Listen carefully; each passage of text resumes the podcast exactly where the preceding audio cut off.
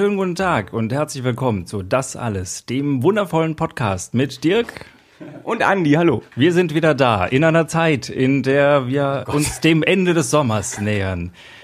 Machst du, machst du, das jetzt mit Absicht wegen des Kommentars? Ja, ich bin gerade so hinweggerissen, ja. Machst du jetzt nicht noch, gut? absichtlich nochmal einen auf, auf ESO? Äh, das ist nicht ESO, ich wollte ein bisschen... ESO, Fernseh, Wahrsager, Telecaster. Euphorisch sein. Euphorisch. Ist Euphorie unangemessen? Kommt drauf an, ähm, wo sie herrührt. Aber dass wir wieder da sind, ist eigentlich genug ist super. Grund zur Euphorie. Total gut. Ich freue mich, ich freue mich sehr, äh, hier zu sein, mit dir hier zu sein.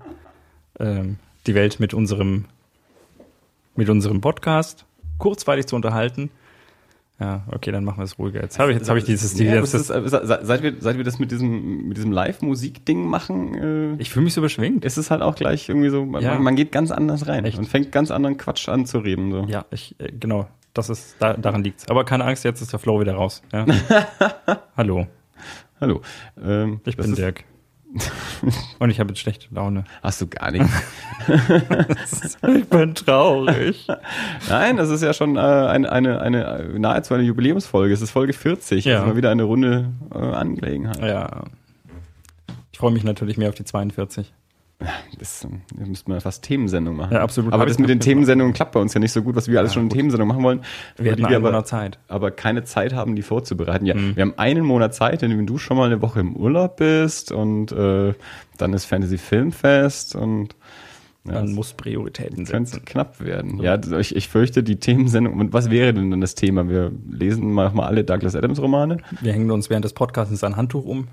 Ähm, gut, das wäre jetzt nicht so die große Vorbereitung. Das würde auch so klappen. Mhm. Das, das könnten wir schaffen.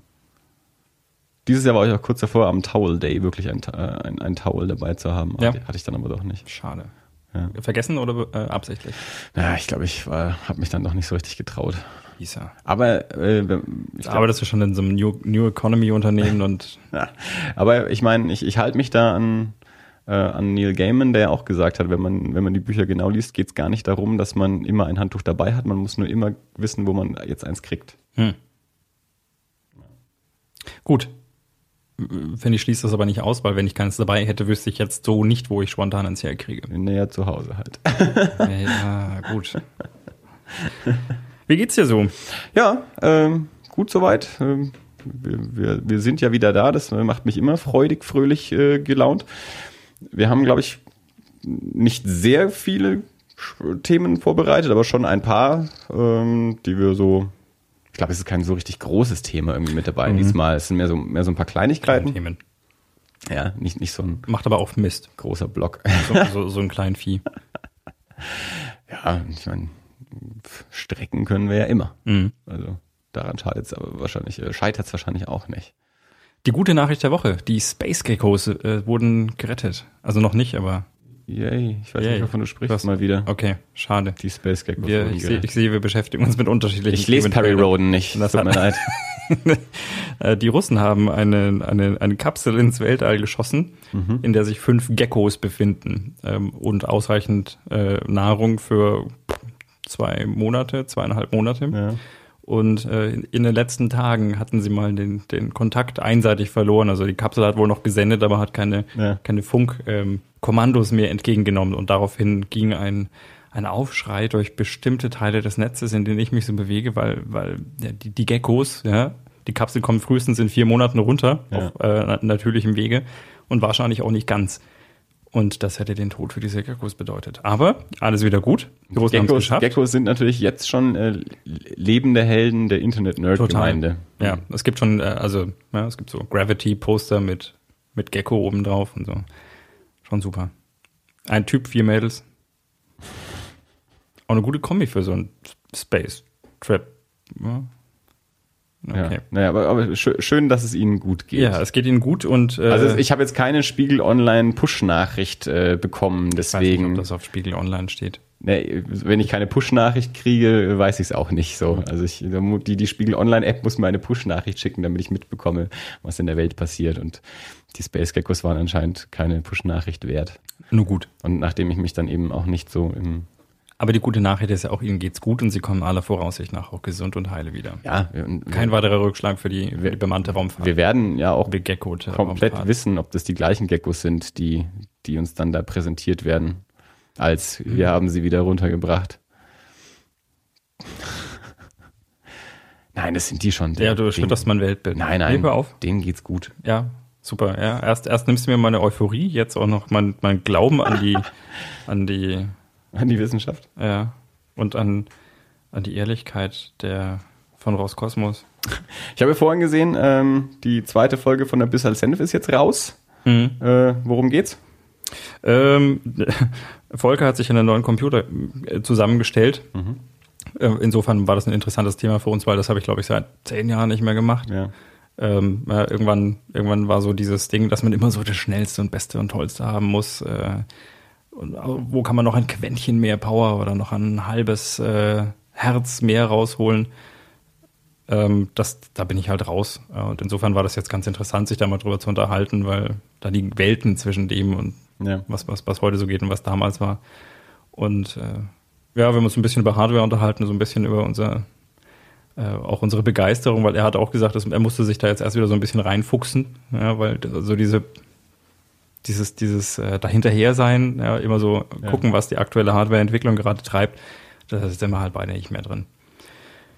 Und ja, dann, ich weiß gar nicht, wir hatten uns ein paar Themen aufgeschrieben, wir haben viel zu lange über, über, über so Zeug geredet. Über Computer. Ein bisschen über Philosophie. Uh. Ja. Und Volker hat jetzt auch noch einen neuen Podcast. ja ich glaube, der hat schon die nächsten zwei. Also einen habe ich jetzt auf jeden Fall mitbekommen. Das ist Ja. jetzt ein, ein, ein League of Legends Ja, genau. Er macht äh, ähm, ja einen, einen Anfänger Podcast für Anfänger und solche, die es werden wollen. Ja, also ich hatte ja, ich spiele tatsächlich mit dem Gedanken auch mal äh, League of Legends zu zu spielen, weil bei mir vor dem Büro gibt so eine, es gibt so eine ich habe so, eine, so, ein, so ein Studierzimmer bei mir für ein Büro und äh, das wird äh, seit mehreren Monaten belagert von einer von einer äh, Gruppe Japaner, die dort stundenlang da sitzt und zockt. Okay. Und äh, ich dachte jetzt, ich gucke mir das jetzt auch mal an, weil das so viele Menschen in Begeisterung versetzt und äh, habe gedacht, ja, Anfänger, ja, Anfänger will ich werden.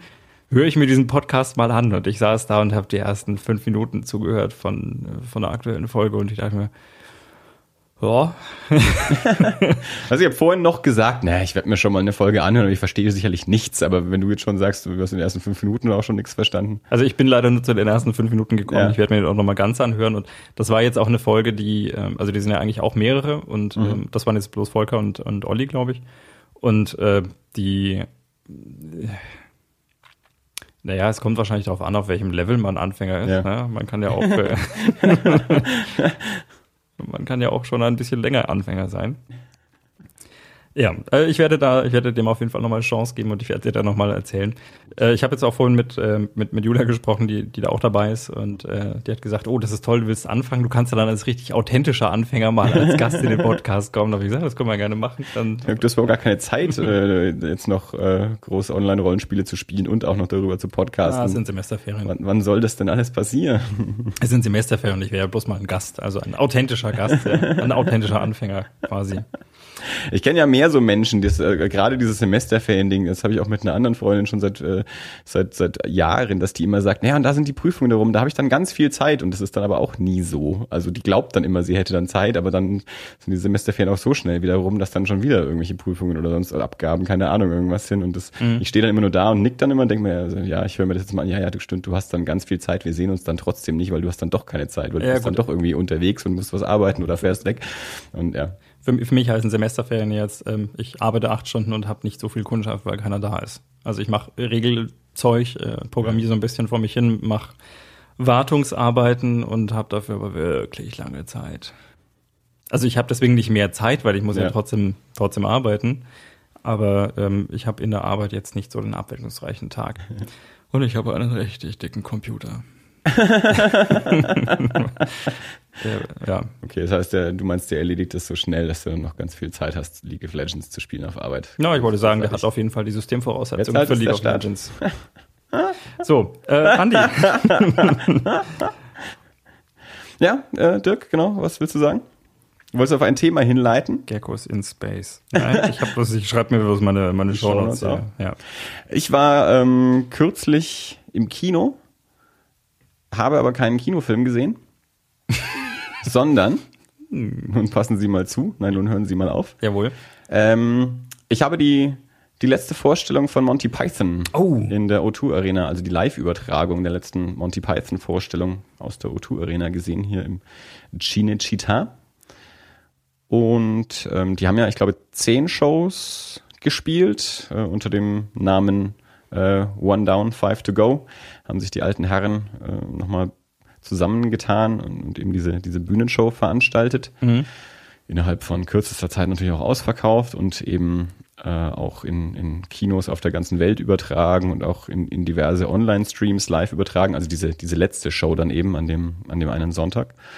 Und wir waren zu dritt, ähm, sind wir eben hier ins, ins Chinesische Tag gegangen, um uns das anzuschauen. Und ähm, ein Freund hatte halt angefragt, äh, ob wir da Interesse hätten. Und ja, warum eigentlich nicht? Also war zwar auch so ein bisschen Skepsis, ob das jetzt wirklich, ob, ob das gut ist, wenn diese alten Herren da irgendwas auf der Bühne machen und wie das dann auch im Kino wirkt und so. Und haben mal gesagt, na gut, ich meine, dann, dann machen wir das halt mal. Also viel kaputt gehen kann ja nicht und, und viel andere Möglichkeiten, sowas nochmal zu sehen, hast halt auch nicht. Und ich muss sagen, das hat äh, ganz große Laune gemacht. Das war echt eine gute Stimmung, es war auch Ja. eine gute Show. Und ähm, das Haben Sie es noch drauf? war halt auch mit vielen Einspielern. Also zum einen war halt auch, die hatten halt auch so ein, so ein, so ein Ballett mit dabei. Es waren so auch relativ viel Ta- Tanz- und Singnummern, wo jetzt die alten Herren jetzt auch nicht dran beteiligt waren. Also die hatten schon immer so ihr Päuschen. Äh, Und, und dann auch ähm, relativ viele Einspieler halt von, von alten Flying Circus äh, Sketchen und natürlich auch einiges mit, mit Graham Chapman, der eben schon, schon lang verstorben ist. Äh, von daher waren, hatten die, die alten Herren auch immer äh, zwischendrin ein, ein Päuschen. Sie waren auch selten alle gleichzeitig auf der Bühne, es waren halt meistens dann doch nur zwei oder drei. Aber es war sehr cool. Also die haben halt gesagt, eben diese, diese, diese, diese Tanz- und Gesanginszenierung halt neu gemacht und zwischendurch halt so Sketche gespielt, also alte Sketche, die auch aus, ähm, aus Flying Circus und dann eben diese Einspieler. Ähm, was halt sehr cool war und ich, ich vermute, das hatte auch ein bisschen was damit zu tun, dass es wahrscheinlich die letzte Show war, dass sie halt doch auch immer mal wieder so zwischendurch halt irgendwas auch so, so improvisiert haben oder zumindest halt so ein bisschen vom, vom Skript auch abgewichen sind. Das hast du dann immer dadurch gemerkt, dass ähm, die, die ganze Veranstaltung war, war untertitelt, also, also sozusagen live untertitelt. Also es, es gab ja irgendwie ein Skript und dann hast du halt teilweise Situationen gehabt, wo du unten schon den Untertitel gesehen hast. Die, die Typen haben aber was anderes erzählt und dann haben sie die Untertitel schnell wieder ausgeblendet und dann gab es aber auch keine Untertitel, weil die halt Ja. gerade irgendwas gemacht haben, was, was da an, an der Stelle von der Show bisher eigentlich nicht hingehört hat, wo sie dann halt auch so sich über, über andere Mitglieder der Truppe halt irgendwie lustig gemacht haben, da irgendwelche Witze drüber gemacht haben, über die, die Scheidungen von John Cleese oder so. Und, oder dass halt auch zwischendurch äh, irgendwelche Texthänger hatten und irgendwelche Versprecher und so. Und das ist natürlich dann, das, das macht sowas ja dann immer noch so, noch so besonders lustig auch, weil die das ja natürlich auch ganz gut verarbeiten können dann so und da auch noch was Witziges draus machen. Und das ist ja gerade bei, bei solchen Live-Dingern und, und bei einer Comedy-Show ist es ja meistens so das, das, das Witzigste, wenn irgendwas eben nicht nach Plan verläuft. Und das war echt nett und hatten auch einiges an Gästen da mit auf der Bühne. Also Eddie Izzard war für eine Nummer mit dabei und Mike Myers war, äh, war mal mit dabei und ähm, Stephen Hawking war da und, und irgendwie noch so ein paar andere Leute, also so, so kleine Gastauftritte. Und das war echt eine, eine sehr gelungene Sache und war echt lustig. Also als die, als die erste Show gestartet ist, war das ja auch so in, in der Presse und da waren die Kritiken eher so verhalten. Darum war ich dann auch noch mal ein bisschen skeptisch, wie das dann so werden würde. Aber wie gesagt, war dann, war, war dann echt äh, sehr angenehm überrascht und sehr gut unterhalten. War, war eine feine, feine Sache. Also ich kann mir gut vorstellen, es wird sicherlich irgendwie auch mal auf DVD oder irgendwie rauskommen. Und das äh, kann man sich dann, kann man sich dann gut mal anschauen. Ähm, war, war echt cool. Also und, und ich habe Flying Circus und das alles auch schon seit ewig Jahren nicht mehr gesehen.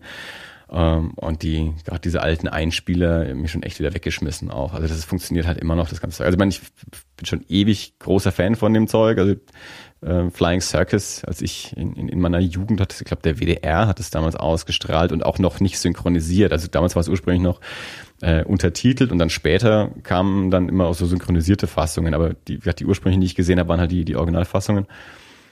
Und das war, das war halt schon, ja, schon so ein Kultding. Und dann die Filme natürlich auch. Und ich, ich, ich saß dann im Kino und ich habe echt gelacht äh, mit, mit den alten Ausschnitten. Da. Das war, ja, das, das funktioniert. Also bei mir zumindest äh, und auch, wir waren zu dritt drin, wir hatten alle drei echt Spaß. Wir haben, es, es gab halt auch weil, ne, Theaterveranstaltung, es gab halt auch eine, eine Pause zwischendrin, da standen wir halt auch schon draußen, haben uns unterhalten und da hat der eine Freund halt auch schon gemeint, also er war er, skeptischer äh, und, und fühlt sich aber sehr gut unterhalten und findet, die machen das sehr gut. Also war eine, war eine runde Sache, war, war sehr cool. Also äh, mal wieder alte Monty Python Sachen anschauen oder dann eben, wenn es irgendwo noch, keine Ahnung, ob es noch irgendwo im Stream ist oder ob es dann eine DVD oder was auch immer gibt äh, von dieser Show One Down, Five to Go, kann ich empfehlen. War äh, schöne komödiantische ähm, Bühnenshow. Wie, wie stehst du so zu Monty Python? Ich glaube ähnlich wie du. Also ich äh, früher mal alles gesehen und ich fand da auch ziemlich viel, ziemlich gut. Aber pff, auch schon ewig nicht mehr. Ja. Ja. Ja, aber nee, ist also, die sind schon fantastisch. Also hat natürlich auch Lust gemacht, irgendwie doch mal gerade die Flying Circus Sachen mhm. äh, vielleicht bei Gelegenheit irgendwo mal wieder zu sehen. Es, das ist halt so ein geil absurder Humor. Ja. Ein, so bescheuert halt irgendwie zum Teil auch, aber es ist immer noch großartig. Das ist halt irgendwie, ich glaube 69 oder so äh, ist die erste Show gelaufen und es lief dann halt so in die 70er Jahre rein. Und das ist aber immer noch, also ich meine, weiß ich nicht, wie das für, für Leute ist, die es jetzt neu sehen. Aber ich, der es halt irgendwie, keine Ahnung, weiß ich nicht, vielleicht in den späten 80ern oder so, das erste Mal gesehen hat, ähm, ich, mich kriegt's immer noch. das, das ist schon ein hervorragender Humor. Also ich bin ja auch nicht immer so ein Fan von so ähm, absurdem Humor, aber bei Python geht es halt großartig. Die haben das schon echt raus. Ja. Da, da kann ich überhaupt nichts dagegen sagen. Ja. Ist man halt irgendwie auch so ein bisschen mit aufgewachsen und Life of Brian funktioniert halt irgendwie bei mir auch immer. Also den habe ich jetzt auch schon wieder ein paar Jahre nicht gesehen, aber das letzte Mal, als ich gesehen habe, war davor auch schon ewig lang, dass ich ihn nicht mehr gesehen hatte. Und als ich dann geguckt habe, habe ich auch mich sofort wieder gefreut und auch schon wieder, kennst ja, immer schon wieder das Lachen angefangen, noch mm. bevor die Pointe überhaupt kam. ich habe dann mit einer Freundin angeschaut, die, die den noch nie gesehen hatte. Und ich, ich glaube, wir waren irgendwann mal im Schlossgarten gesessen und ich habe ich hab irgend, halt so ein, so ein Life of Brian Zitat gebracht und sie hat mich halt nur dumm angeguckt, weil sie es nicht erkannt hat. Und dann habe ich ja gesagt, nee, das ist Life of Brian. Und dann sie so, was ist das denn immer? Warum zitieren denn immer alle Life of Brian? Was ist der Name? So wie, hast du den noch nie gesehen? Nein, hat sie noch nie gesehen. Okay, alles klar. Wir müssen den mal zusammen anschauen. Und dann haben wir den mal zusammen geguckt und sie fand den dann auch lustig. Aber ich saß natürlich da auf der Couch und habe schon immer gekichert, bevor es eigentlich gekommen ist, äh, die, die, der, der eigentliche Witz. Das ist auch ich habe den halt auch damals als, als Jugendlicher so häufig gesehen. Ja. Das, ist, das funktioniert nahezu auswendig, wenn du das wieder einlegst, dann weißt sofort wieder alles, was als nächstes kommt und jede Pointe und jeden Satz irgendwie so. Das geht mir bei, bei Loriot so ein bisschen so, mhm. bei bestimmten Sketchen. Man braucht eigentlich bloß so, so, so einen kleinen Trigger ja. und äh, dann, dann kriege ich schon den kompletten Lachflash, ja. den ich eigentlich während des ganzen Sketches hätte, weil ich weiß, wie sich das so, so, so sukzessive aufeinander aufbaut und immer schlimmer wird und und man aus dem Lachen gar nicht mehr rauskommt. Eigentlich braucht man es gar nicht mehr sehen, weil ja. äh, man hat es ja oft genug gesehen, um es umfänglich zu kennen, mitsprechen zu können. Da bin ich ja nie so richtig reingekommen bei Loriot. Ja. Hm. Das, da, da musste ich mich auch letztes Jahr wieder schelten lassen, als eine, eine Freundin auch mir wieder diverse Loriot-Sachen vorgespielt hat und sie sich halt auch weggeschmissen vor Lachen und ich saß so ein bisschen daneben und ja, ich verstehe schon, was daran lustig sein soll, aber bei mir zündet es halt irgendwie nicht so richtig. Also das, das ist irgendwie so ein, so ein, so ein, du, du sagst ja immer, du magst subtilen Humor, aber das ist ja, das, das ist für mich halt schon weniger als subtil irgendwie. Das ist so auch so ein ganz seltsames Timing äh, und da, da, da, da komme ich nicht so richtig rein. Ja. Also da, da, da kriege ich jetzt keine Lachanfälle. Da kann ich schon mal schmunzeln oder so, aber ich lache da jetzt nicht wirklich. Ja. Dann lieber Python für mhm. mich. Funktioniert bei mir aber auch gut gut. Obwohl er jetzt auch nicht unbedingt subtil ist. Ja, weniger. Das, das ja, ist dann doch eher ein, ein bisschen teilweise gröberer Humor. ja, wobei es halt trotzdem auch so ganz viele Sachen, also was, es ist halt absurd. Also es sind halt Sachen, wo du eigentlich sagen wirst, es ist eigentlich nicht lustig, aber irgendwie ist es halt doch. Also mhm. sie schaffen es halt irgendwie so zu präsentieren, äh, dass es halt dann irgendwie doch lustig ist wo du eigentlich, wenn du das so auf Papier so anschauen würdest, sagen würdest, wer soll denn da lachen? Also Das ist doch Schmarrn irgendwie. Aber ja, die äh, haben, haben das halt geschafft, da, da einen, einen echt guten Humor draus zu holen. Der auch das ist, war ja auch kein Geheimtipp. Also es ist ja nicht so, dass das wirklich für eine, für eine kleine Gruppe war. Es hat ja auch im Großen funktioniert und auch weltweit. Und, und, und auch heute beziehen sich ganz viele Comedians oder, oder auch, auch, auch so Sketch-Truppen oder sowas, beziehen sich halt alle immer noch auf Python. Wenn du so fragst, so große Vorbilder und so, kommt ganz, ganz viel immer Python. Und das ist gerade in der Sketch-Comedy eins der ganz, ganz großen Vorbilder natürlich. Mhm. da sagt er mal, mm. Hast du irgendwas gelesen in der letzten Zeit? Ich habe äh, wenig gelesen, aber ich habe was gelesen. Fange ich mal an äh, mit einem weiteren Comic aus, äh, aus dem, aus dem Comic-Salon Einkauf. Mr. Origami, erschienen im Zwerchfell Verlag von Robert Mühlich und Bastian Bayer. Ein was haben wir denn hier? So, das sind doch 100 Seiten. Schau an. Also zwischen 90 und 100 Seiten. Ein, ein, ein humoriger kleiner Band. Ähm, es geht um, um einen Jungen, der eines Tages in, in so einer äh, äh, Martial Arts Schule auftaucht und sagt, hier, er will jetzt irgendwie Ninja werden. Und der, der alte Mann da ist ein bisschen überfordert, warum der jetzt da auftaucht und was er mit dem da jetzt soll. Und der, der Kleine ist so, auch nie so richtig bei der Sache. Der redet immer viel, aber redet viel Zeug, das der Olle nicht versteht und, und ist auch nicht so richtig am Trainieren. Und der Olle erzählt ihm dann immer so Geschichten aus seiner Jugend. Also das ist so ein bisschen so, so auch so absurde Anekdoten. Also du hast immer so dieses, diese Situation, wie die zwei in diesem Dojo da so sind und dann fängt der Olle das Reden an. Und dann hat der Kleine vielleicht so ein bisschen zugehört oder auch so nicht so richtig zugehört. Und diese Anekdoten reihen sich dann so also aneinander und dann gibt's halt auch so ein, ja, es macht dann schon irgendwie auch so einen, so einen Bogen in der, in der Gesamtgeschichte. Kann man gar nicht so viel drüber sagen. Äh, wie gesagt, es ist ein, ein äh, auch ein relativ absurder Humor. Also da, da ist jetzt keine, keine große Weltphilosophie äh, drin versteckt, sondern ein bisschen, ein, ein paar ein bisschen popkulturelle Anspielungen und, ähm, und eben so absurde Situationen, die, die recht lustig sind passt schon. Also ist jetzt nicht, nicht mein, nicht mein Lieblingscomic geworden. Hat mich äh, über die, die Lesedauer, ich habe den so ein bisschen abschnittshaft auf Arbeit in der Mittagspause gelesen, so über, über ein paar Tage verteilt, äh, ganz gut unterhalten. Wäre jetzt nichts, was ich jetzt irgendwie so groß. Also, wenn, wenn ich wirklich jemanden kenne, wo ich sage, okay, der, der hat diesen Humor, dann würde ich den entsprechend auch verschenken. Ist jetzt aber nichts, was ich jetzt irgendwie so zwingend jedem in die Hand drücken würde, wo ich sagen würde, das, das, hier, hier guck dir das mal an, das ist total super. Das jetzt dann nicht. Ich habe hab aber auch, ja, immer mit, mit, habe ich, weiß nicht, ob ich schon mal gesagt habe, aber mit, mit Humor zum Lesen habe ich auch noch so ein bisschen Schwierigkeiten. Also ich habe mhm. mir Humor zum Angucken und Anhören, das, das, das habe ich mir mittlerweile so antrainiert, das geht. Humor zum Lesen finde ich persönlich immer noch so ein bisschen schwierig.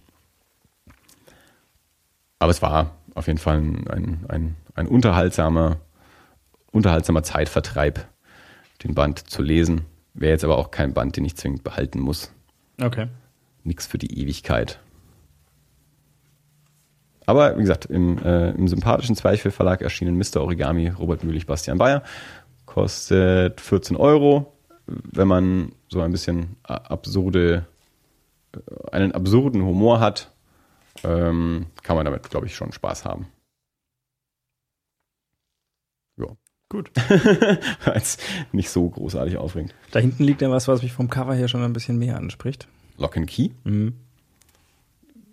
Aha, finde ich sehr spannend. Äh, ich weiß nicht, ob ich, ähm, ich glaube schon, dass ich über Lock and Key schon mal im Podcast gesprochen habe. Auf jeden Fall, ich glaube, als Björn und Ben da waren, als wir es von den ganzen Horror-Comics hatten, ähm, weiß nicht mehr genau, ob das im Podcast war oder ob das davor oder danach aber ich vermute, es war im Podcast. Äh, Lock and Key, ähm, ich habe jetzt eben den, den letzten Band gelesen, war eine, eine Reihe von äh, Joe Hill, dem, dem Sohn von Stephen King. Joe Hill, der eben auch diverse ähm, so Gruselromane geschrieben hat und eben auch diese Comicreihe, gezeichnet von Gabriel Rodriguez. Ähm, das ist jetzt der, der sechste Sammelband, das ist der letzte. Es waren immer, ich glaube, immer sechs Hefte pro, pro Sammelband.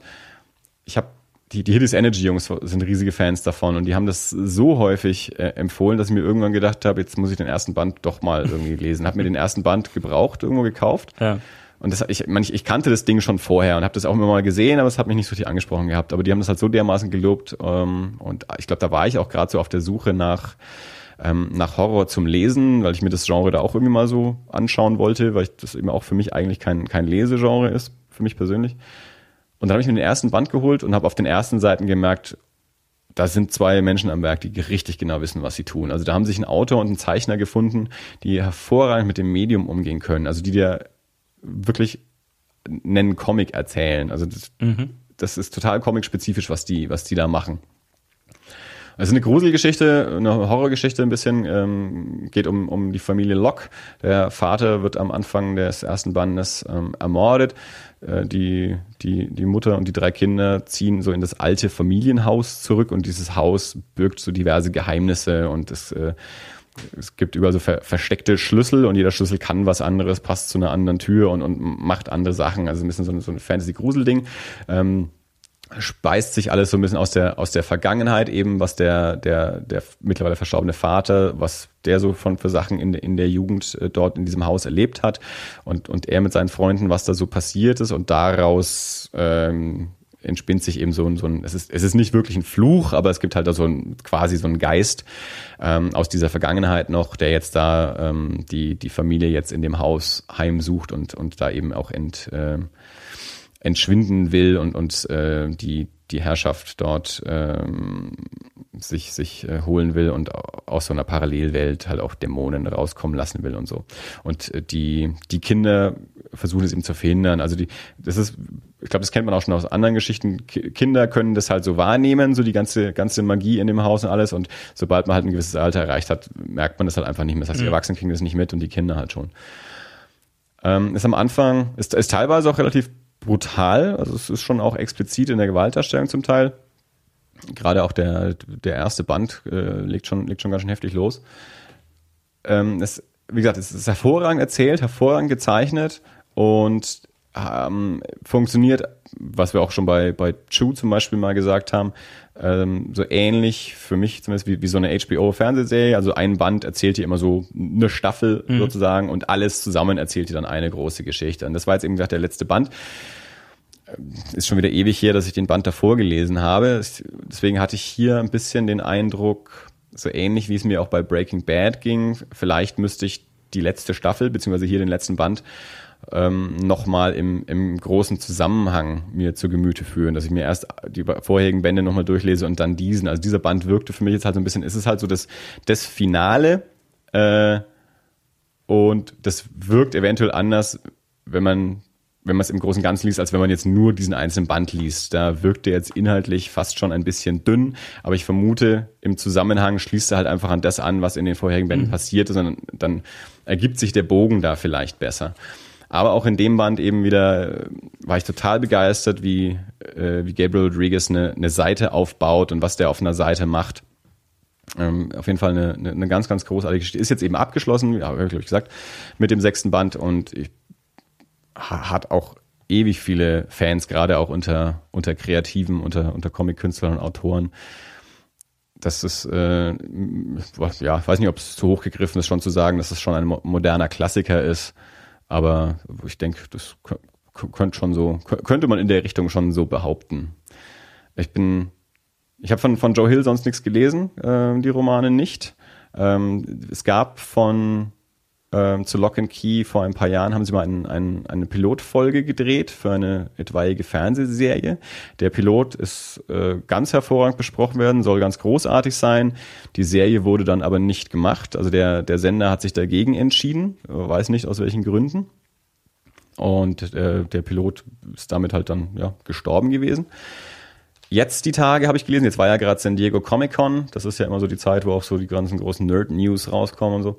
Und da habe ich jetzt gelesen, dass jetzt wohl eine, eine Verfilmung in Planung ist, also Alex Kurtzman und Roberto Orsi, die auch schon eben den, den Piloten für die Serie gemacht haben.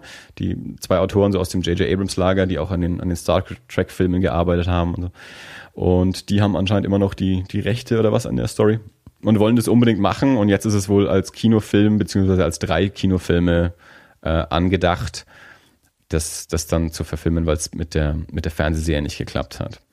Bin ich sehr gespannt, ob das passieren wird und wie das dann wird. Also die Comics sind ganz großartig. Könnte auch ein guter Film daraus werden. Ähm, bin, bin ich jedenfalls sehr gespannt, ob das, ob das dann klappt. Also es ist sicherlich schade, dass das mit der Fernsehserie nicht geklappt hat, aber andererseits muss man auch sagen, es ist ja als Comic vorhanden und dann, dann muss man halt einfach den Comic lesen. Da ist man ja auch bestens bedient. Also es ist ja nicht so, dass es ein mittelmäßiger Comic ist, aus dem man dann einen guten Film machen kann, sondern es mhm. ist ja ein ganz hervorragender Comic, der auch äh, nicht zwingend eine Adaption braucht, um ein, äh, ein hervorragendes äh, Werk zu sein. Du hast gerade ein bisschen reingeblättert. Ja, ähm, ich habe jetzt noch nicht, nicht, nicht im Detail rumgelesen, ja. aber das klingt auf jeden Fall von der Story und auch vom, sieht vom, vom äh, von dem, was ich so sehe, schon aus, als könnte es mir wirklich gefallen.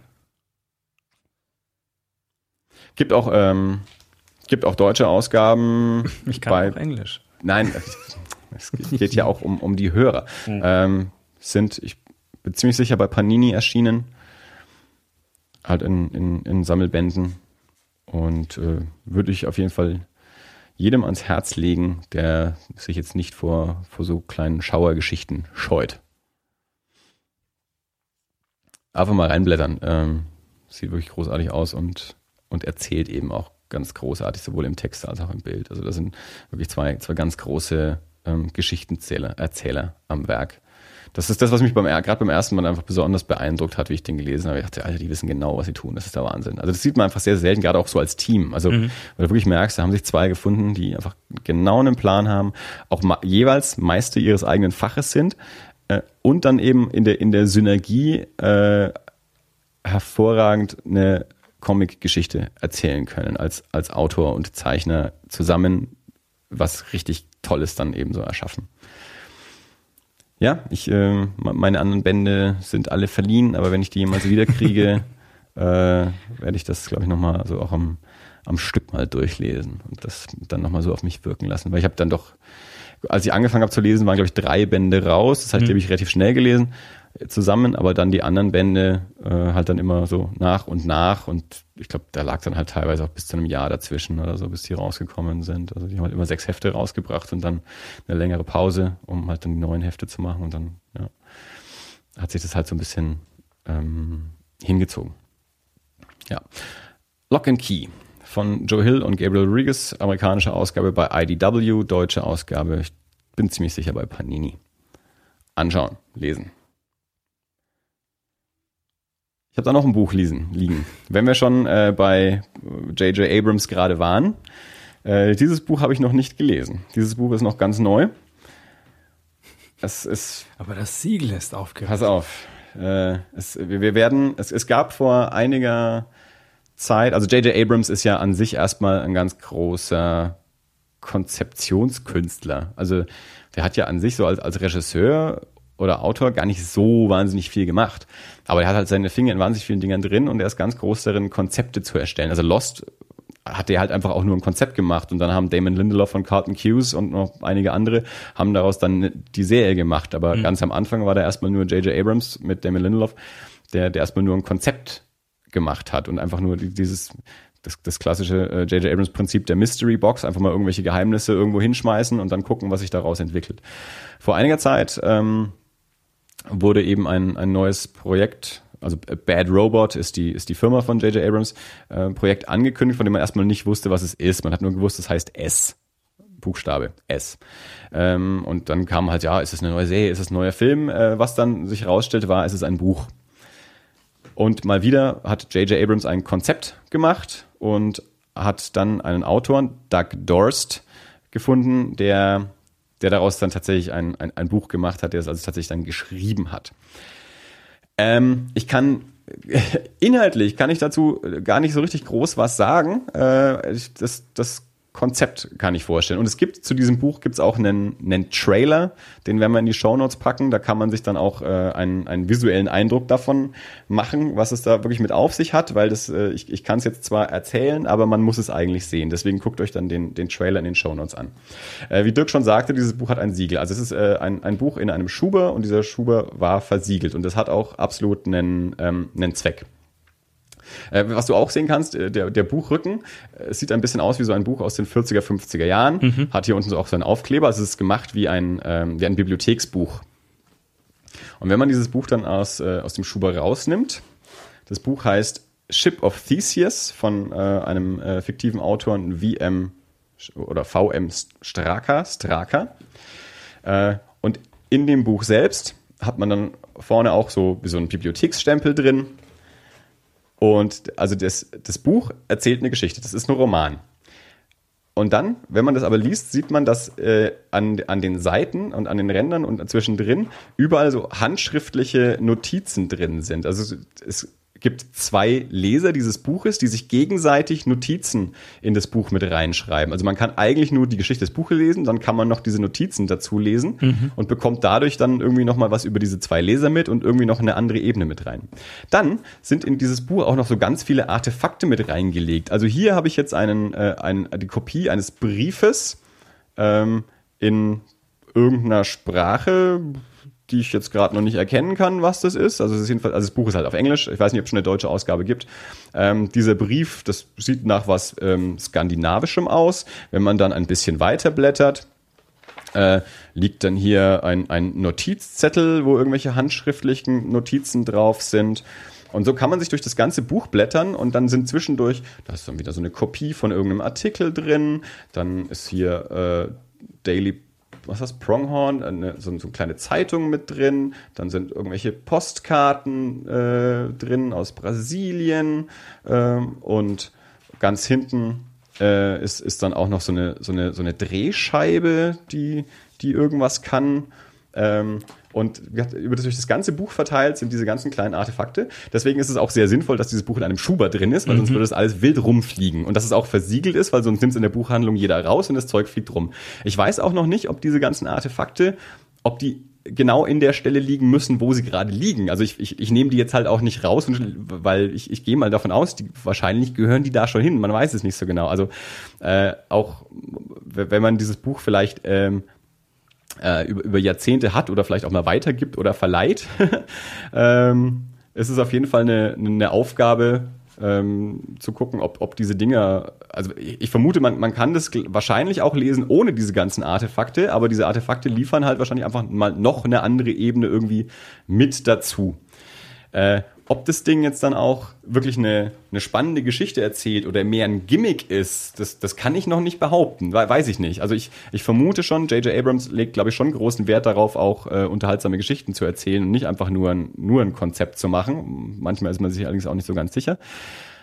Ähm, ich, ich glaube, es ist auch eine ziemliche Aufgabe, das Ding überhaupt zu lesen, weil, also, wie, wie macht man das denn? Also, das, da liest man erst den Text und dann die Notizen am Rand und dann die Artefakte oder macht man das irgendwie querbeet? Und, aber das ist wahrscheinlich, glaube ich, auch Teil des Konzeptes, dass es eben all diese Möglichkeiten gibt, ähm, dass man sich entscheiden kann, ich lese nur den Text oder das Ganze mit den Artefakten oder mit den Notizen und jedes Mal kriegt man vielleicht irgendwie eine, ein anderes Leseerlebnis von dem Ding.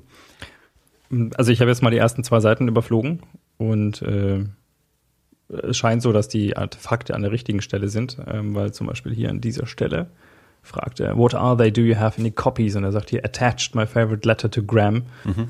Und okay. ähm, das ist genau dieser Brief hier. Ja. Mhm. Okay. Also die scheinen wirklich gar ja. jeweils an der Stelle zu liegen. Also man, wenn man die Seite aufschlägt, dann das ist sehr cool. Ja, es ist auf jeden Fall ein wildes Ding. Ähm, also ich habe, ähm, wir können beides in die Show packen. Zum einen gibt es eben diesen kurzen Trailer, da wird einfach nur so dieses Buch präsentiert und mhm. aufgeblättert und so ein bisschen eben diese ganzen Sachen auch gezeigt. Und dann habe ich noch ein Interview gefunden, das, äh, da ist Neil Gaiman, ist der Interviewer für, für die BBC und J.J. Abrams und Doug Dorst ähm, sprechen halt über das Buch und, und Neil Gaiman befragt sie halt zu dem Buch. Das ist, das ist ganz interessant. Ich glaube, es geht eine Viertelstunde. Das können wir auch in die Show Notes packen. Und ja, ihnen ging es halt auch darum, so ein bisschen das, das Objekt Buch zu feiern. Also das, mhm. ist, das ist halt auch, dass sie auch was machen, was so halt auch zum Beispiel als E-Book nicht so ganz reproduzierbar ist. Also klar, in einem E-Book kannst du noch ganz andere Sachen machen, mit irgendwie mit, mit Antippen und Sachen gehen auf und sowas. Das hat einfach andere Möglichkeiten. Aber hier ging es eben darum, was wirklich Haptisches äh, zu erstellen. Dass das, ähm, so das, das, ja, das, das Objekt Buch auch ein bisschen zelebriert. Ja. Und ähm, nicht, nicht elektronisch ist ja, wilde Sache. Also ich, äh, da, ich glaube, da muss ich mir mal so richtig Muße äh, nehmen und Zeit nehmen, um, äh, um mir das mal genau anzuschauen und das mal, mal zu lesen. Finde ich so, äh, ist das Buchhandel oder ist das Comicbuchhandel, wo man das sowas herkriegt? Das kriegst du im Buchhandel. Also ich habe das, also ich habe es jetzt dann bestellt, mhm. aber gesehen habe ich es ähm, erstmal hier im, äh, im Thalia. Okay. Da stand es äh, bei den englischen Büchern rum. Super gut. Gefällt mir echt großartig. Also die, die Idee, die Ausführung, das sieht halt wirklich aus wie, äh, wie ich habe in den ich, im Unterricht früher die, die alten Reklamhefte von meinem Papa aufgetragen, was für mich manchmal ganz gut war, weil da halt schon seine Notizen am Rand drin standen. Ja. Ungefähr so, so ist das halt. Also wirklich alles mit kleiner Schrift, mit Kugelschreiber und mit Pfeilen und ähm, schon echt, echt nett gemacht. Das Ganze also es sieht auch sehr, sehr auch, sieht wirklich authentisch aus. Ja, es sieht auch so gealtert aus. Das Papier ja. ist ja auch so angegeben. Das ist ganz witzig in dem Interview. Neil Gaiman äh, beschreibt es eben auch, dass dieses Buch halt wirklich so aussieht wie so ein 50er Jahre Bibliotheksbuch. Das einzige, was halt ein bisschen schade ist, dass es nicht nach altem Buch riecht. Dass das halt fehlt. Und mhm. Doug Doris meint dann, er hat so viele E-Mails von irgendwelchen Freunden bekommen, die ihn gefragt haben, boah, wie habt ihr das gemacht? Das riecht sogar alt. Also bei vielen Leuten ist es also zumindest psychisch trotzdem so angekommen, dass ja. sie dann also das Gefühl hatten, es, es würde tatsächlich auch noch nach altem vergilbten Buch riechen, was es eigentlich nicht tut. Mhm. Ich, ich, ich wusste das auch nicht. Also ich habe das damals mitbekommen, als diese Ankündigung von dem Ding war und dann auch, dass es ein Buch ist und so. Ähm, und habe das dann eben in der Buchhandlung stehen sehen aber es war natürlich auch verschweißt. Und dann habe ich es mir bestellt, weil ich ihr was anderes bestellen musste. Dann, ich gedacht, dann nehme ich das auch noch gleich mit. Und als ich es dann ausgepackt habe, war ich auch erstmal sehr überrascht und überfordert, dass da so viele Trümmer drin liegen. Also das, das war mir gar nicht so klar. Ja. Also ich habe das zwar gewusst mit der Geschichte und den Notizen und so, aber da ist da auch noch so wahnsinnig viele, viele andere Sachen, äh, Kopien und Postkarten und sonst irgendwas drin liegen, das, das war mir überhaupt nicht klar. Und dann war ich erstmal sehr äh, überrascht bis überfordert und habe dann eben auch noch mal so ein bisschen recherchiert und da halt eben diesen Trailer und das, ähm, das Interview auch noch gefunden. Und, ja. Burroughs, Burroughs finding this book pencil marked, written upon or unwarrantedly defaced are expected to report it to the librarian. Super gut. Und halt hinten drin auch so diese Stempel Return ja. on before, die, die früher in unseren Bibliotheksbüchern auch noch drin waren. Bevor es die Lochkarten gab. Genau als schon sehr authentisch gestaltet. Ja, das ist wirklich sehr, sehr, sehr viel Liebe zum Detail gemacht. Ja, hoffentlich erzählt es dann auch noch was, was einen auch interessiert. Mhm. Das kann ich jetzt noch nicht sagen. Wäre wünschenswert. Aber so an sich ist es auf jeden Fall schon mal ein, ein spannendes Projekt und ein, ein, ein liebevoll ausgeführtes Projekt auch. Ja. Nee, das ist jetzt wirklich was, was mich echt begeistert. Ich glaube, da gehe ich nachher auch nochmal gucken. Gehst du nochmal kurz äh, online? ja, ich äh, gehe dann mal, gehe dann mal online. Ich, vor, ich bin kurz, wo bin ich dann darüber gestolpert? Äh, keine Ahnung. Über einen äh, von, von 1998, äh, ein, ich glaube, Bravo-Interview mit Jugendlichen über das Online-Gehen. Ja, man macht es ja jetzt, weil alle reden drüber. Ja. ja, aber eigentlich ist das gar nicht so cool. Und man findet ja auch nicht alles, was man sucht. Und wenn man was findet, dann ist es in Englisch. Ja. Super gut. Wo ändert sich das? Mhm. Äh, wollen wir über Trailer sprechen? Können wir machen. Ich habe ein paar gesehen.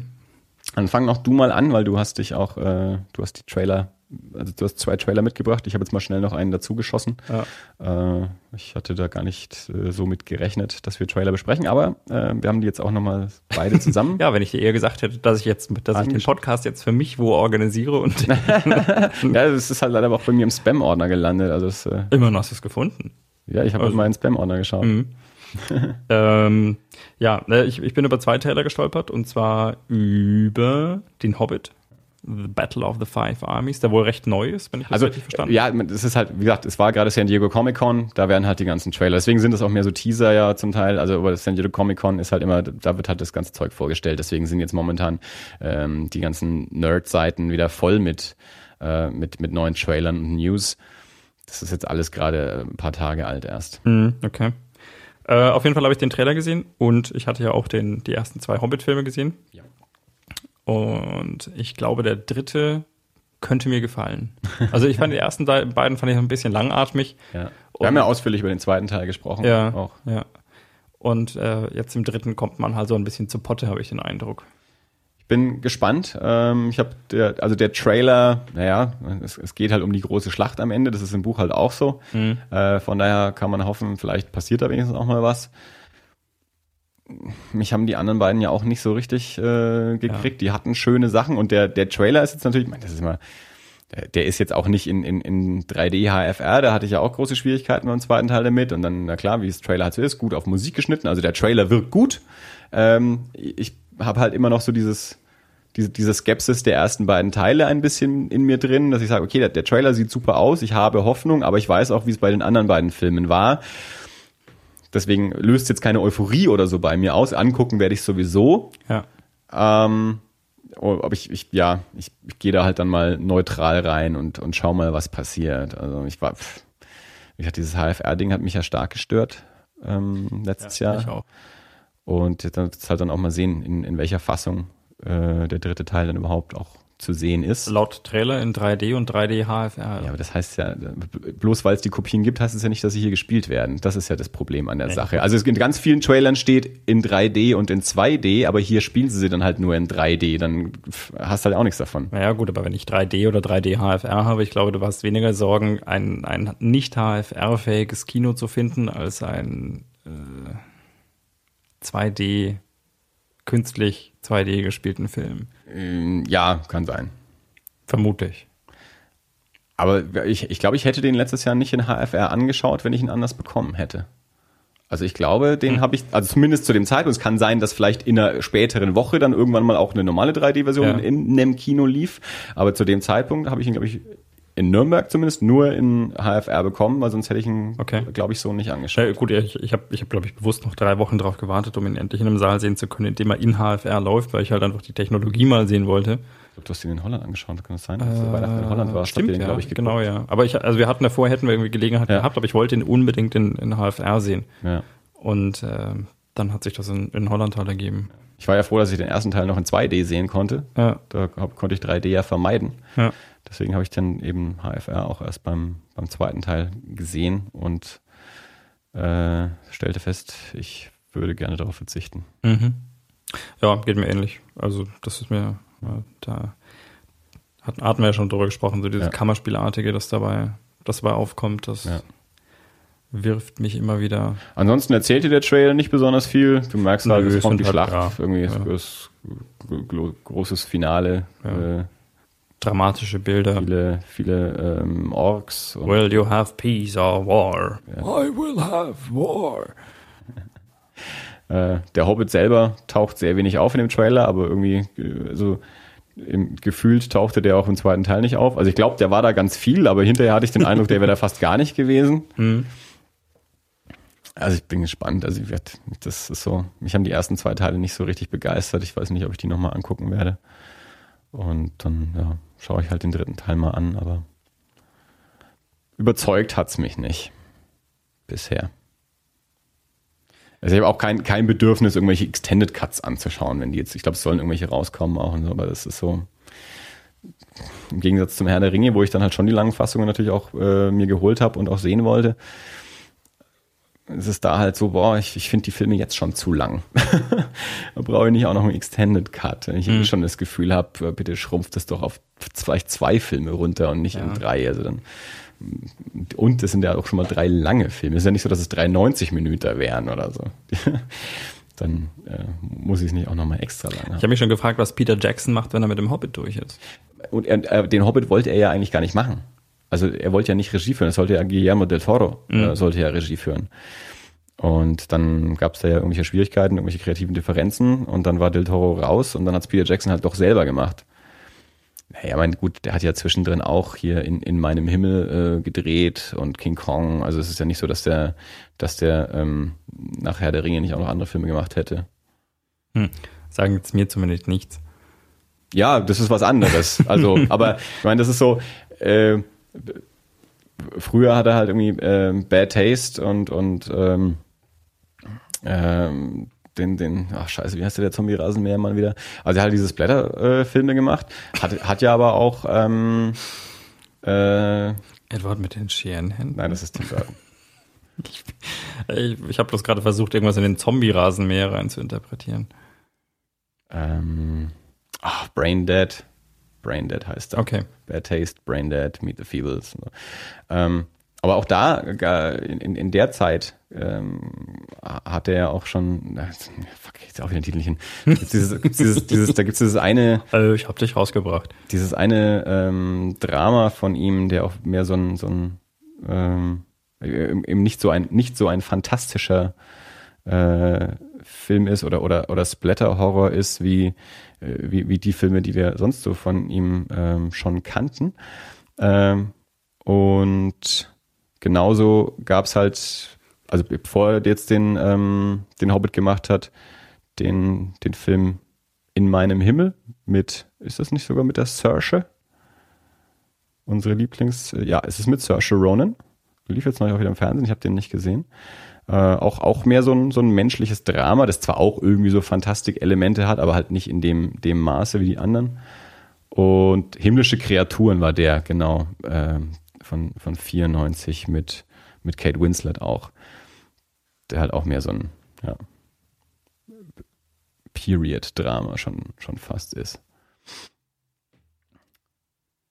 Naja, und King Kong wirst du ja wohl mitbekommen haben. Dass er nach, nach dem Herr der Ringe hat er erstmal King Kong gemacht. Also der war ja auch groß genug. Ja, aber gesehen habe ich ihn, glaube ich, nicht. Äh, und ähm, Tim und Struppi ist da natürlich auch immer noch ja. dran. Also es gab ja diesen Tim und Struppi Animationsfilm ja. und da, da soll ja auch immer noch der nächste kommen. Und da hieß es ja, dass bei diesem ersten Film hat ja Steven Spielberg Regie geführt, aber Peter Jackson war da auch schon mit damit beteiligt und dass beim nächsten dann Peter Jackson Regie führen würde. Also ich glaube, das ist noch irgendwie äh, so in der Mache. Und ansonsten habe ich auch wenig Sorge, dass der nicht noch andere Projekte auch, auch im Zweifelsfall in, im kleineren Maßstab hat. Ansonsten verfilmt er halt noch Silmarillion oder so. Also es gibt ja auch noch ein paar Tolkien-Bücher. Ja. Aus, aus, dem Silmarillion kann man ja auch noch irgendwie wahrscheinlich eine, eine zehnstaffelige Fernsehserie machen oder so. Ja, oder zwei, drei Trilogien. Eine ja. Trilogie und dann schiebt man nochmal ein Sequel und Prequel hinterher. Da geht schon, da geht schon was. was ich noch gesehen habe, war äh, Sin City, A Dame to Kill For. Ja, der zweite Teil kommt. Der zweite Teil von Sin City. Was war dein Eindruck?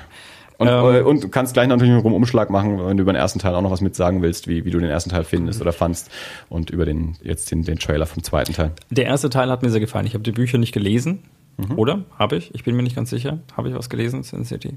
Kann sogar sein, dass. Ich bin mir nicht sicher, ob du mal irgendwas in die Hand gedrückt hast. Kann das sein? Weiß ich nicht. Kann ich nicht sagen. Okay. However, ähm, ich glaube, also ich glaube, Sin City, der erste Film, hat mich damals nicht so ganz unvorbereitet getroffen. Insofern mhm. hätte ich jetzt vermutet, dass ich schon mal vorher einen Comic in der Hand hatte. Äh, hat mir damals gut gefallen, so von Optik her und ähm, ich weiß noch, das war diese, diese eine Szene, weil, weil, weil der, der Herr der Ringe ein psychopathischer Mörder ist. War das der?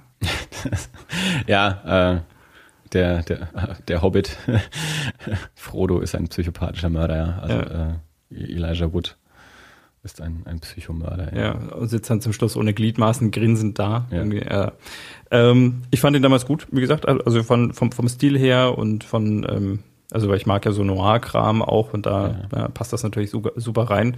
Und auch die, die bis dahin, also es war schon eine neue Art der Darstellung, also die man so jetzt noch nicht gesehen hatte. Also eine sehr ins Comic gezogene, auch was, äh, was Bewegungen von Fahrzeugen oder dergleichen angeht, also die jetzt nicht unbedingt den normalen Gesetzen der Physik folgend äh, sich bewegt haben, sondern schon sehr comichaft waren.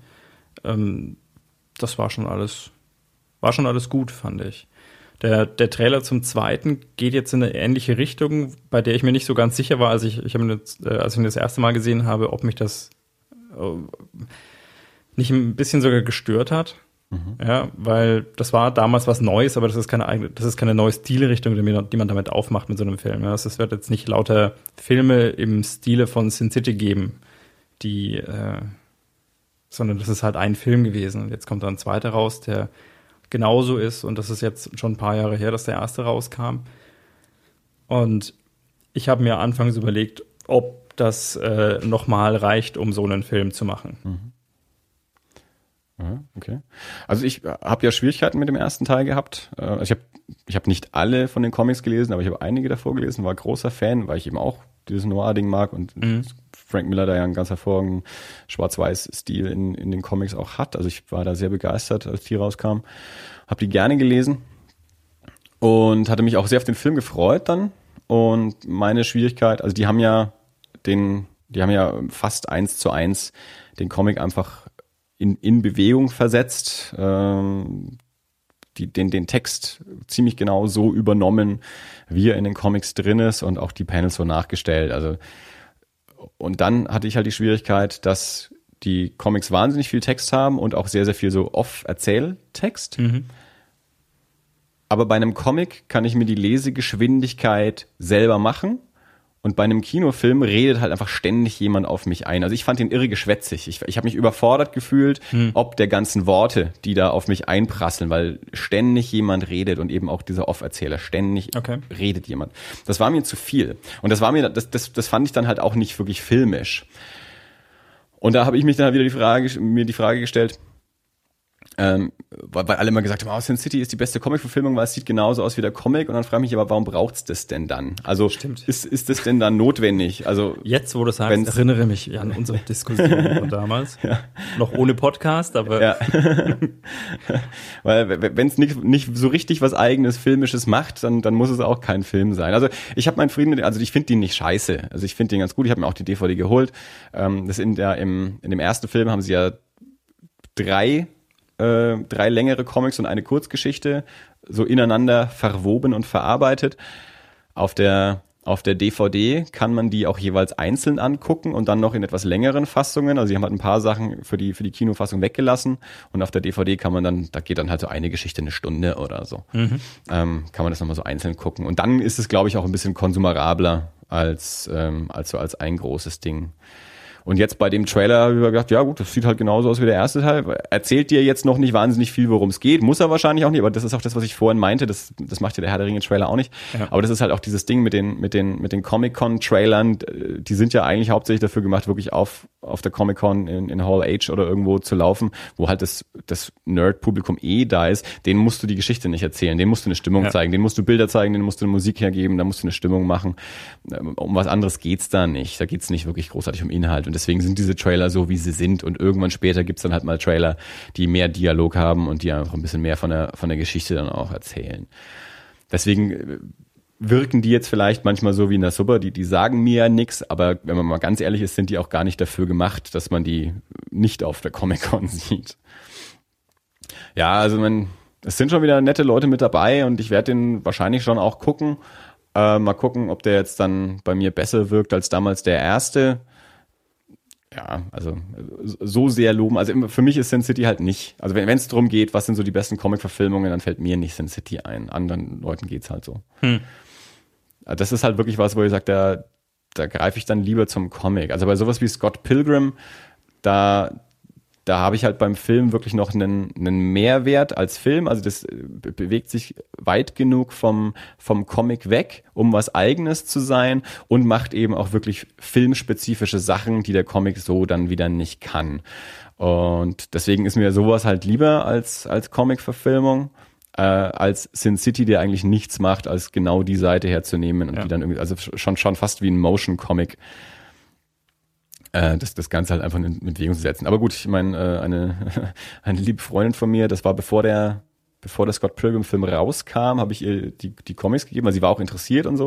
Und dann hatte sie auch angefangen, den ersten Band zu lesen, kam aber nicht so richtig weiter. Dann habe ich sie irgendwann mal darauf angesprochen und dann meinte sie, naja, Comics sind halt so statisch. Ja, genau, stimmt soweit. Ja. Äh, deswegen, die guckte dann halt gern auch so, so Comic-Verfilmungen an und so. Das Absurde war nur immer, dass sie sich selbst immer als, als, als Comic-Fan bezeichnet hat. Aber ich, ich glaube, hauptsächlich war die Illustrationsfan. Die, die mochte schöne Bilder, aber Okay. wirklich eine, eine Geschichte über viele Seiten hinweg lesen, da war es ihr dann halt anscheinend doch zu statisch. Naja. Aber äh, wäre vorstellbar, dass wir uns den anschauen. Ja, ja, Das also ich würde mich nicht wehren. Ja. Also den habe ich durchaus so im Blick. Mhm. Ähm, das wäre jetzt keiner, wo ich weine, wenn ich ihn verpasse, aber ich würde mich auch nicht wehren, den anzuschauen. Also w- wenn sich ergibt, möchte ich den sehen. Ja, dann schauen wir doch mal und vielleicht können wir dann mal äh, ein detaillierteres Feedback drüber geben und sagen, Für den Podcast lohnt sich ja immer, sich irgendwas eben, anzuschauen. ja, klar, können wir von unseren zahlreichen Einnahmen machen. Wenn ihr uns sponsern wollt und möchtet, dass wir in den Film gehen, äh, auf unserer Webseite das-alles.de findet ihr Flatter-Buttons. Äh, auf Twitter unter das unterstrich alles könnt ihr uns auch flattern, wenn ihr das möchtet, oder unsere Tweets lesen. Und äh, wenn ihr möchtet, findet ihr uns auch auf Facebook. Das alles Podcast, irgendwelcher Kombination. Es gibt viele Möglichkeiten, mit uns in Kontakt zu treten. Ja. ja, man kann uns googeln. Wir sind ziemlich weit oben. Ja, das ja, müssen wir wieder ausprobieren. Ich habe, äh, ich hatte ja kurz gehofft, ich schaffe es vielleicht, bevor wir heute aufnehmen, noch äh, The Raid 2 anzuschauen, der Mhm. jetzt angelaufen ist. Äh, ich war ein bisschen schockiert, der geht zweieinhalb Stunden Echt? okay. und läuft natürlich auch nicht nachmittags oder so. Also Ja. ist klar, ne? Er läuft natürlich auch erst äh, um 10 vor 9 äh, und, und geht dann zweieinhalb Stunden. Und dann habe ich es einfach äh, ja, gestern nicht mehr geschafft. Ich dachte, wahrscheinlich penne ich da ein und dann war es wieder scheiße. Und dachte nee, dann Hast du heute noch was vor? Ich wollte noch was vor. Lass uns da später nochmal drüber reden, wenn wir hier fertig sind. Oder müssen wir dann jetzt fertig machen? Ja. Do it now. Wir haben noch einen Trailer angeschaut. Ja, haben wir. Und zwar Mad Max. Mad Max Fury Road. Ja. Auch ein Film, der schon, schon lange in der Mache ist, über den schon ewig gesprochen wird und da hat sich einiges verzögert. Und deswegen ist auch Mel Gibson nicht mehr dabei. Ja, genau, deswegen, ja. Also ge gestern äh, lief Mad Max 3 äh, im, im Fernsehen. Also ich habe so die ersten Minuten von Mad Max 3 gestern noch gesehen, nachdem ich gestern Nachmittag den, den Max, äh, Mad Max Fury Road Trailer gesehen habe. Ähm, nee, Tom Hardy äh, spielt jetzt den Mad Max. Den, den mögen wir ja eigentlich gern. Und George Miller, der, der Originalschöpfer äh, und Regisseur der, der Mad Max Trilogie, hat auch den neuen gemacht. Also es ist jetzt nicht einfach irgendwer, sondern es ist aus, äh, aus Originalhand geschöpft. Ähm, ein, ein, ein neuer Mad Max-Film. Es ist halt auch so ein Comic-Con-Trailer, der dir nicht wahnsinnig viel erzählt. Der dir La- Landschaften und Stimmungen und Charaktere so ein bisschen vorführt. Hauptsächlich, glaube ich, soll dir das Ding zeigen, hey, es sieht aus wie früher, nur in neu. So. Also die Kamera ist ein bisschen besser und der Sound und so, aber, aber wir haben so die, den Ton getroffen. Ich Ja. glaube, das ist so die, die Hauptaufgabe von dem Trailer. Du siehst so ein bisschen die Wüstenlandschaften, dieses äh, postapokalyptische, die Autos, die Freaks, so den, den, also Mad Max ist da ja auch so ein bisschen so die, die, die Clint Eastwood-Rolle aus den Spaghetti-Western, so der, der, der namenlose, stille, also ich meine, der hat einen Namen, aber so der, der stumme Rächer so ein bisschen. Und das, das ist halt so alles vorhanden in dem, in dem Trailer, dass man halt sagen kann, hey, cool, sieht ja original aus wie früher. Äh, und, aber sonst sagt er dir halt irgendwie nicht viel. Wie, was war also jetzt, du hast ihn jetzt, du, du hattest ihn jetzt ja nicht vorbereitet, wir haben ihn jetzt grad- gerade eben äh, angeschaut, bevor wir angefangen haben aufzunehmen. Eindruck? Ähm, mir ist aufgefallen, wie lange es her ist, dass ich die, dass ich die anderen Mad Max-Teile gesehen habe. Ich glaube, da war ich jünger. Jünger. Mhm, Deutlich jünger. Ja, ist bei mir auch lange her. ja, also die, Mel Gibson, Tina Turner. Ich muss auch sagen, ich war auch gestern wieder nicht sicher. Ich bin mir nicht sicher, ob ich den dritten wirklich mal komplett gesehen habe. Also ich weiß, ich habe den so mehrfach auf jeden Fall teilweise gesehen. Ja. Äh, ob ich den so ganz, ganz, ganz gesehen habe, weiß ich nicht. Ähm, ich ich glaube, ich habe wahrscheinlich den ersten am häufigsten gesehen und den zweiten auch noch ein paar Mal. Aber auf jeden Fall auch, ähm, auch lange her. Der erste ist da ja auch noch so anders. Also der erste ist ja noch, ich glaube, so das, das ist so ein bisschen wie bei Rambo. Das, das allgemeine Mad Max-Bild basiert, glaube ich, hauptsächlich auf dem, auf dem zweiten Teil, eben mit, mit diesen ganzen äh, Freaks und den ganzen äh, abgefahrenen Karren. Im, im ersten Teil ist, ist er ja noch so einfach, er ist ja einfach so ein Straßenbulle, er hat halt irgendwie seine, seine Lederkluft und, äh, und verfolgt äh, andere Leute in, in, in normalen Autos durch so australische Wüstenlandschaften, auf, äh, um, um, seine Familie zu rächen. Und, und so dieses, dieses richtige krasse postapokalyptische Freak-Ding wird's ja dann erst im zweiten Teil. Und das ist aber das, glaube ich, was man so am häufigsten mit, mit Mad Max halt auch so verbindet. Auch dieser, dieser Typ in der Eishockeymaske und so und, und Ja. die ganzen verrückten Frisuren und, und äh, Nieten und das alles. Und das ist ja im ersten Teil noch nicht so. Aber Fury Road sieht auf jeden Fall jetzt wieder so aus, wie, wie also Road, äh, in Amerika heißt Mad Max 2 ja Road Warrior. Und ich, ich glaube, da, ich schätze, da schließen sie ein bisschen an. Also der, wo der dritte Teil dann.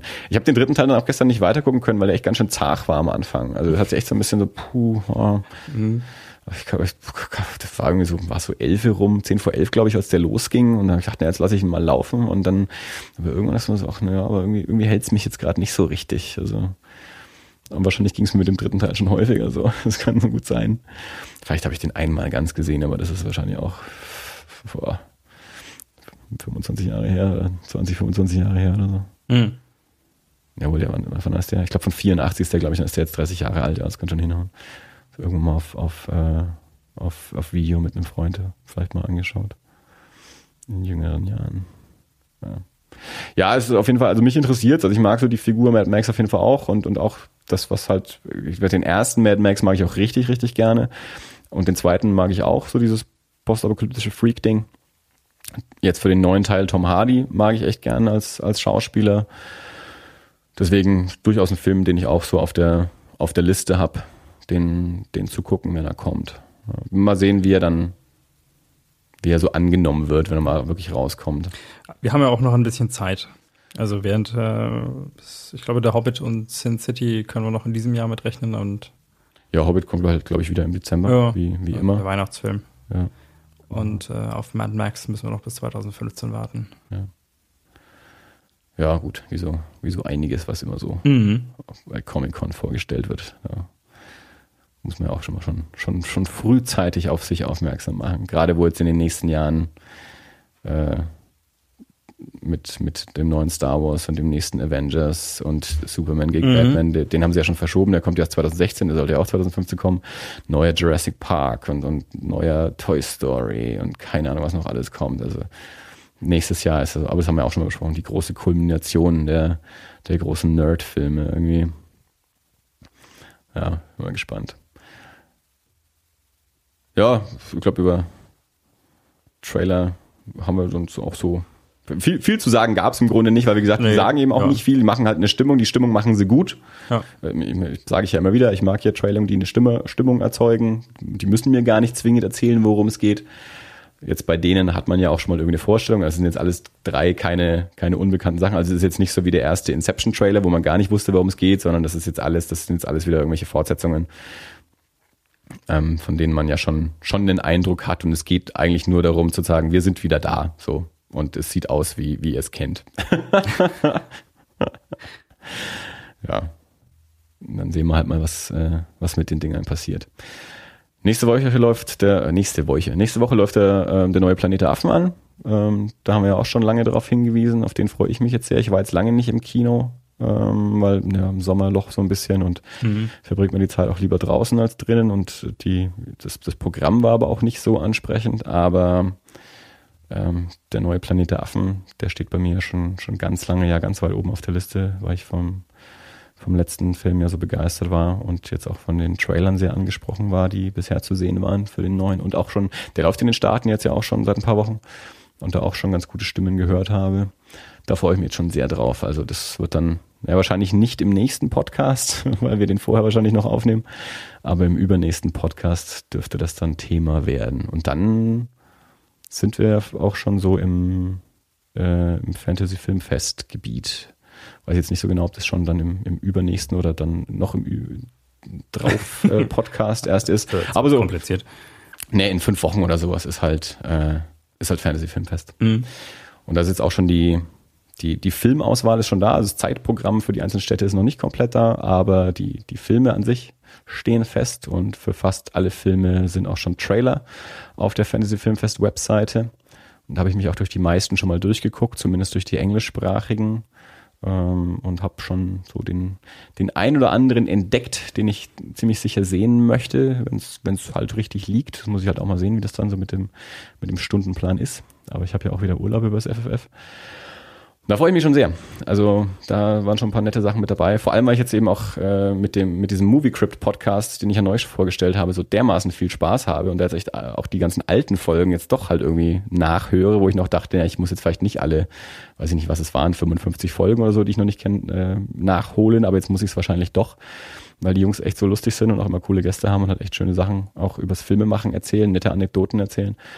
Und weil das Ganze ja dann eben aus, aus diesem Horror- und Fantasy-Bereich ist, bin ich da jetzt also momentan wieder voll so im Modus und habe total Bock, solche Filme anzuschauen. Und da kommt mir natürlich das Fantasy-Filmfest gerade recht. Also in Nürnberg ist es ähm, Anfang September, was habe ich vorhin gesagt, ab dem 3. oder so.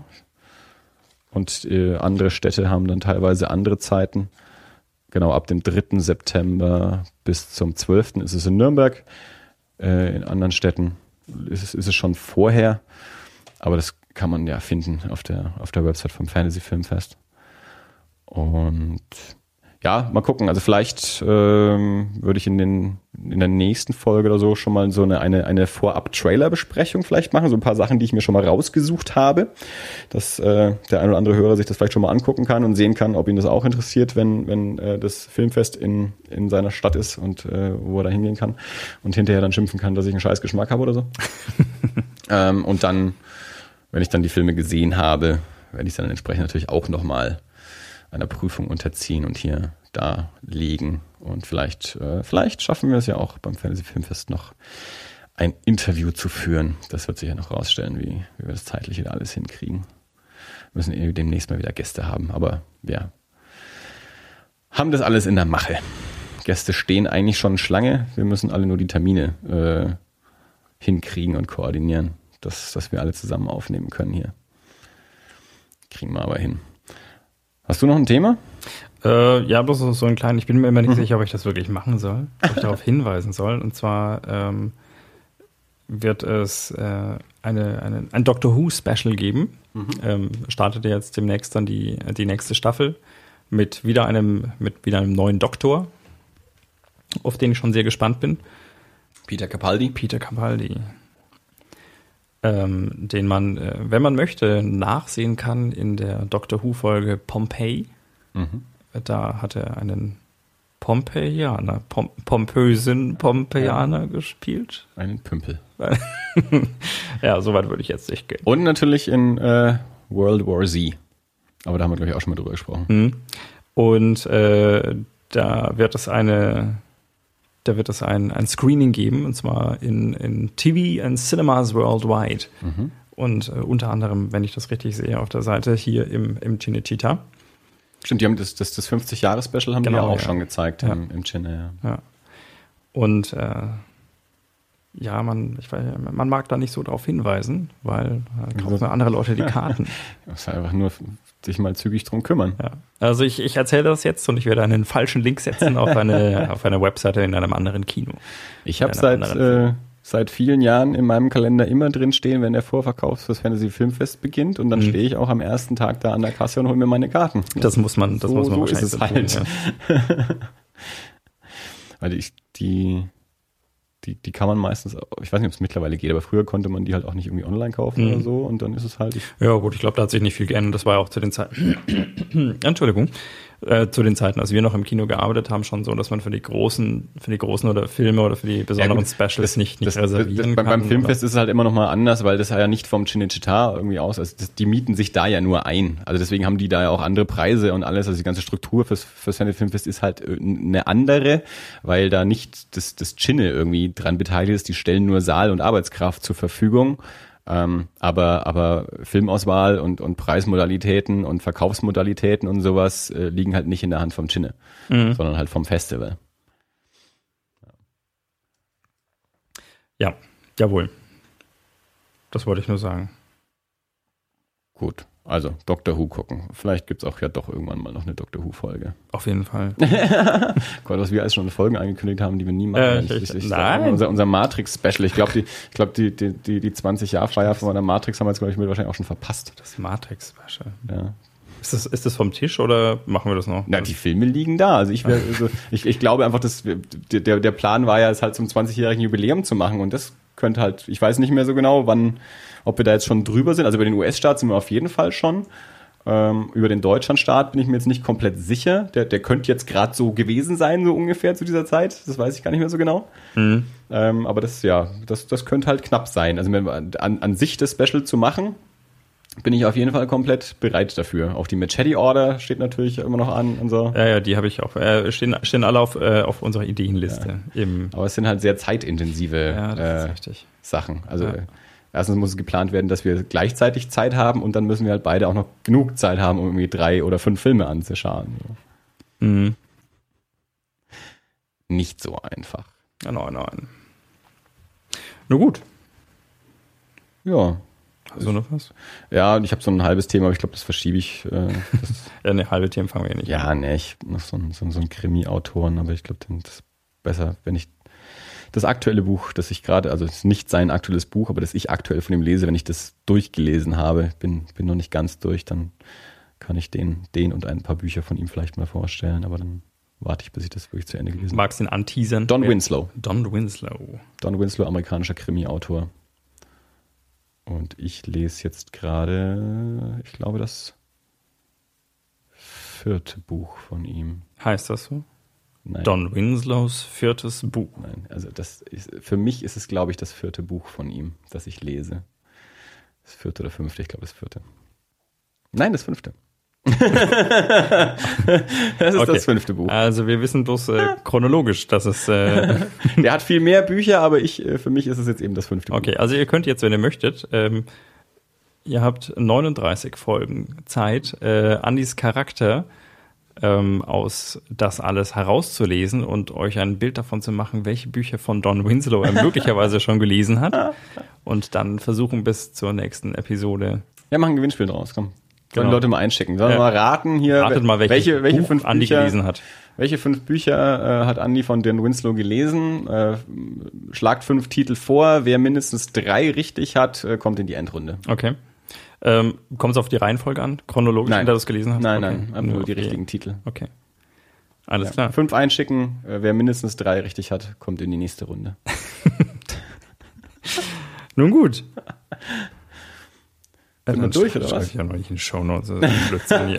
Das ist so ein Bullshit. Ha- Haben wir Big Clock heute eigentlich? oder? Ja, natürlich. Wir haben Big Clock. Es ist eine, Stunde und gleich 17. Ja, ist so relativ übersichtlich. Ja, für heute mal schon, ja. Ja, ist aber auch. Es ist heiß. Ja, und es ist auch irgendwie einfach zwischen der letzten Folge und der dies heutigen Folge Der diesheutige. ja nicht so viel passiert hat. Nee.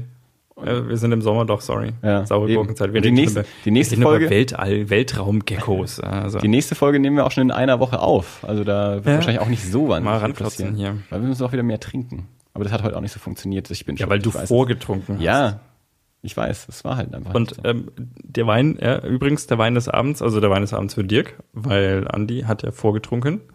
Äh, der Wein des Abends für Dirk war ein Marina Alta. Immer noch aus der Stefanschen Ja, äh, Selektion. Äh, vielen Dank, Stefan, an dieser Stelle nochmal. Danke sehr. Ähm, er ist sehr lecker, aber er hat, also der ist sehr fruchtig, aber hat eine krasse Holundernote. Finde ich. Und ich bin mir manchmal, also Holunder spaltet bei mir die Geister. Oh Gott. Das ist ein Schizophrenie-Auslöser. Gott, oh Gott. Ja, nein, ähm, ich mag ihn, aber ich kann nicht so viel davon trinken, glaube ich. Ja. Also es gibt Weine, da kann ich einen Liter runter, runterschlucken, aber ähm, ich lasse dir mal die Hälfte der Flasche da. Naja, ich schätze mal, die wird, die wird nächste Woche dann immer noch da so stehen. Also dann müssen wir den halt vielleicht zusammen dann nächste Woche leeren. Ja, kriegen wir hin. Vielleicht hast, du- muss er nächste Woche wieder arbeiten. Ja. Ja, dann äh, gibt es ja Anlass zur Hoffnung. Also du meinst, dann, dann kann ich nicht, kann ich nicht tagsüber schon draußen sitzen und Bier trinken. zu trinken. Ja, da kann ich erst nach der Arbeit trinken, das stimmt, ja. Das hat sich heute halt so ergeben, dass ich auf Biere rausgebeten wurde und da halt der Bitte auch nachgekommen bin, natürlich gerne. Willst du aus, aus dem Buch noch was vorlesen, weil ich da gerade. Jetzt zum Ende. Das wäre mal ganz abgefahren, halt mal zum Ende was vorzulesen. Oh Mann. Dann kann ich derweil schon mal die Gitarre zücken und mir ein Intro aus Ah, okay, äh, dann, ausdenken. äh, ja, warte mal, dann. Ja. Ich habe einen, dauert nicht so lange. Heißt das Ficken? Moment. Oh nein, es Es heißt, ist wunderbar, dass wir auf diesem Niveau enden. es heißt Nicken. Ja, ja. Ja, aber wir machen nicht Nicken. Ja, hast du jetzt was, oder? Ja, Also, ich wäre soweit. na ja. Ja, einmal, obwohl, stopp mal. Lies vor Ähm, ich outroisiere dann. machen wir, machen wir was, äh, was emotionaleres oder was, äh, was eher schlüpfriges? Mach doch mal was Emotionaleres. Äh, okay, was emotionaleres. Liebesmelankolei oder Liebesfieber. Denen, ach du Schande. Denen Medizis Melancholia uterina genannt, ist ein weiblicher Zufall, so aus großer und heftiger Liebe herrühret, wenn nämlich das Frauenzimmer sich allzu arche Liebesideen und brünftige Fantasien also machet und vorstellet, dass sie dabei aberwitzig, sch schottentöricht, ja, das kann nicht stimmen, und melancholisch werden. Gut. Schottentöricht? Schotten, schottentöricht, es könnte schotten, schottentöricht. Ja, schickt uns Und ein, äh, wie, wie dieses Wort heißt. Ach, Quatsch, nein. In die Endrunde. Wir beschränken uns auf brünftige Fantasien, ja, damit wissen wir, was gemeint ist. So. Ich bin am Ende. Brünftige Fantasien. Schotentöricht. Melancholia. Abspann. War das alles? Und los. War das alles? Ja, das ist, ich mache meinen, ich mache noch meinen, meinen Oh, oh, ESO-Talk, Dein, dein, dein gefürchteten ESO-Talk? meinen ESO-Talk zum Schluss. Sag, wenn du fertig mit Stimmen bist. Okay. Liebe Hörerinnen und Hörer, wir bedanken uns herzlich für eure heutige Aufmerksamkeit, freuen uns sehr, dass ihr da wart, wünschen euch eine gute Zeit.